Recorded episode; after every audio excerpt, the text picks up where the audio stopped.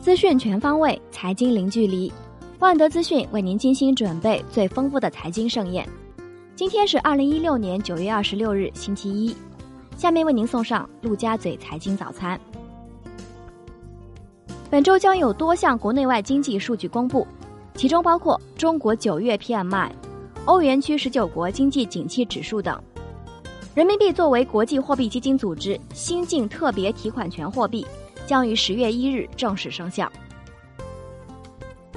营改增消除重复征税减负明显。国税总局数据显示，今年前七个月全国营改增整体减税两千一百零七亿元。重庆市长黄奇帆表示，重庆将把高质量发展现代服务业和战略性新兴产业作为自贸区试验特色，将建现代服务贸易的内陆自由港。本周限售股上市数量为二十三点三九亿股，以上周五收盘价计算，市值四百二十二点七七亿元，环比大幅下降。在解禁的个股中，中航机电数量最多，达到八点二五亿股。本周将有四只新股申购，其中恒康家居和博创科技九月二十六日申购，顾家家居九月二十七日申购，汇顶科技九月二十八日申购。半年报显示，上半年近百家险企在 A 股市场露脸，共投资了六百一十二家上市公司，持有七百二十八点三八亿股股权，持股市值超过万亿元。上周新三板市场成交金额三十七点二五亿元，新增五十家挂牌公司。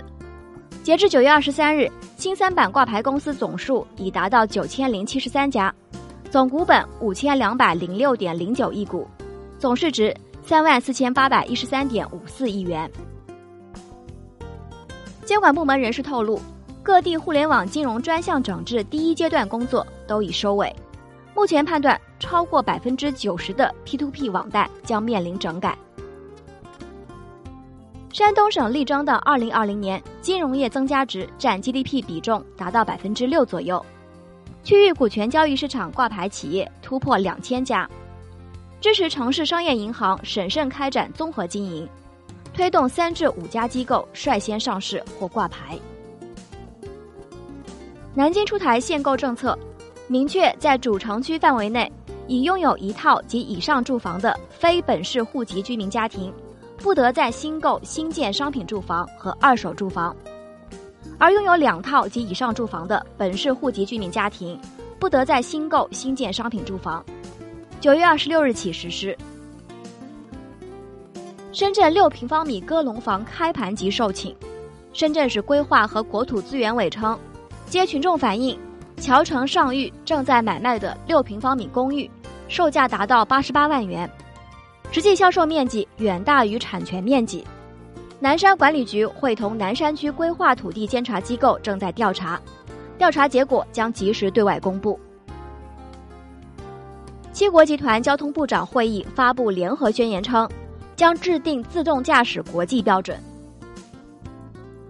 由中国科学院国家天文台主导建设的全球最大口径射电望远镜，九月二十五日竣工，这意味着中国可以正式开始收听来自太空深处的无线电波。英国外交大臣约翰逊表示，英国在圣诞节前不会启动里斯本条约第五十条。在启动第五十条前，还有很多工作要做。三星电子将于十月一日恢复 Note 七在韩国的销售，Note 七恢复在韩国销售的时间从九月二十八日进一步推后。马来西亚航空公司计划于二零一九年三月重新在吉隆坡证券交易所上市。河南发现了特大金矿，含金量近一百零五吨。可挖八十年。除了发现的特大金矿，还新发现了大量天然碱和铅锌矿产资源。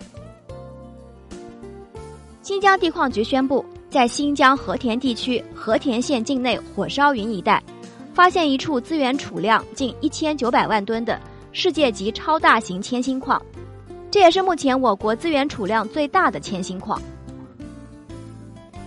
阿尔及利亚石油部长表示。希望欧佩克能减产每日一百万桶石油，下周的非正式会谈可以转变为特别会议，进而可能做出实际决定。